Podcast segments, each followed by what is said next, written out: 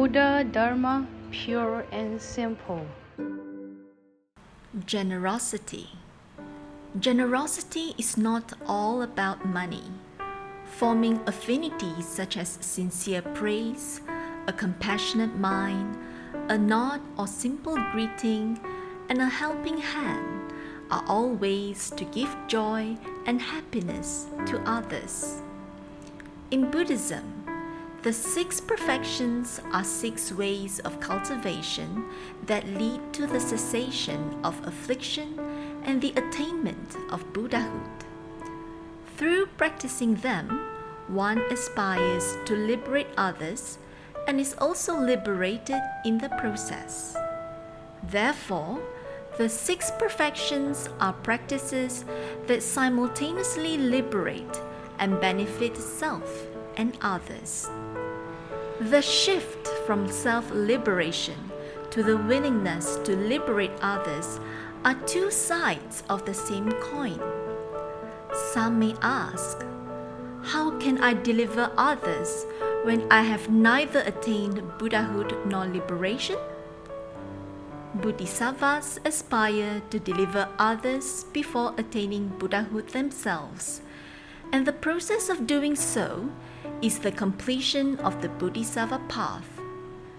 The provision of merit is accumulated through liberating others, which eventually also liberates oneself. The six perfections are generosity, precept, patience, diligence, meditative concentration, and prajna wisdom.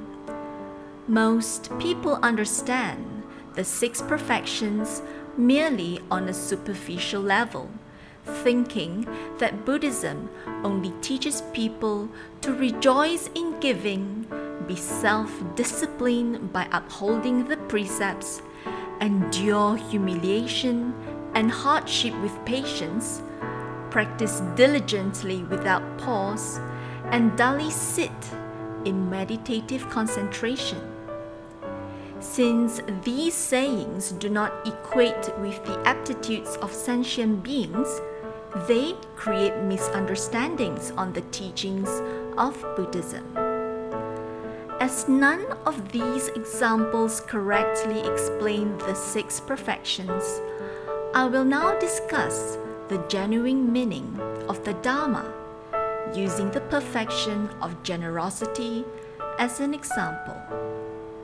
The meaning of generosity tends to be limited to monetary donations today, but its definition in Buddhism is much broader. There is the giving of material objects, the giving of Dharma, and the giving of fearlessness. To say that generosity is just about giving money would only offer a basic level of meaning. A higher level of generosity than that of monetary donation is the volunteering of one's time, effort, as well as professional skills and expertise at the temple.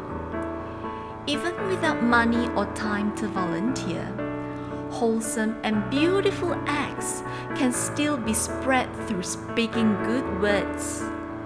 This in itself is also an act generosity. If a person is unskilled at speaking, they can still rejoice upon seeing the generosity of others by thinking good thoughts, speaking good words, and doing good deeds the merit from these deeds is the same. In terms of the giving of Dharma, it encompasses offering the Dharma and reasoning to people who lack understanding, and also teaching knowledge and skills that can improve their lives and develop their wisdom. In turn, they will benefit more people. However, while most people find it easy to accept material gifts, not everyone can accept the giving of Dharma or reason. The giving of fearlessness is to alleviate the fear and worry of others, For example, when someone is bullied, one steps in and says, Don't worry, I'm here for you. The giving of fearlessness is acting with a sense of righteousness so that others are no longer afraid.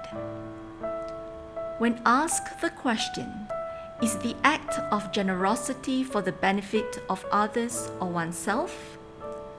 Seemingly, the act of generosity may appear to be benefiting others, but the giver is in fact the true receiver.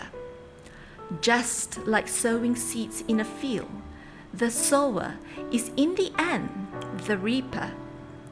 Buddhist sutras liken generosity to planting a banyan tree. When mature, it bears tens of millions of fruits. The benefits of giving can be described by the saying plant one and harvest ten, plant ten and harvest a hundred. Giving is also like drawing water from a well. The more water one is willing to draw for others to drink or irrigate fields, the steadier the flow of water. To receive, one must first give. Thus, the practice of generosity removes greed from one's mind and allows one to broadly form good affinities. Naturally, one will receive inexhaustible Dharma joy and carefreeness. In life, do not be blinded by gold and silver.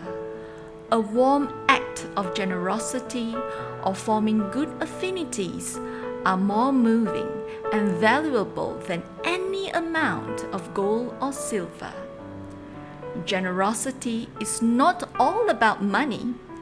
Forming affinities such as sincere praise, a compassionate mind, a nod or simple greeting, and a helping hand are all ways to give joy and happiness to others.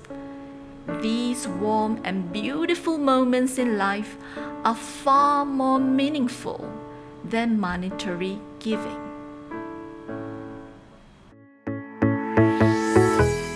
Please tune in, same time tomorrow as we meet on air.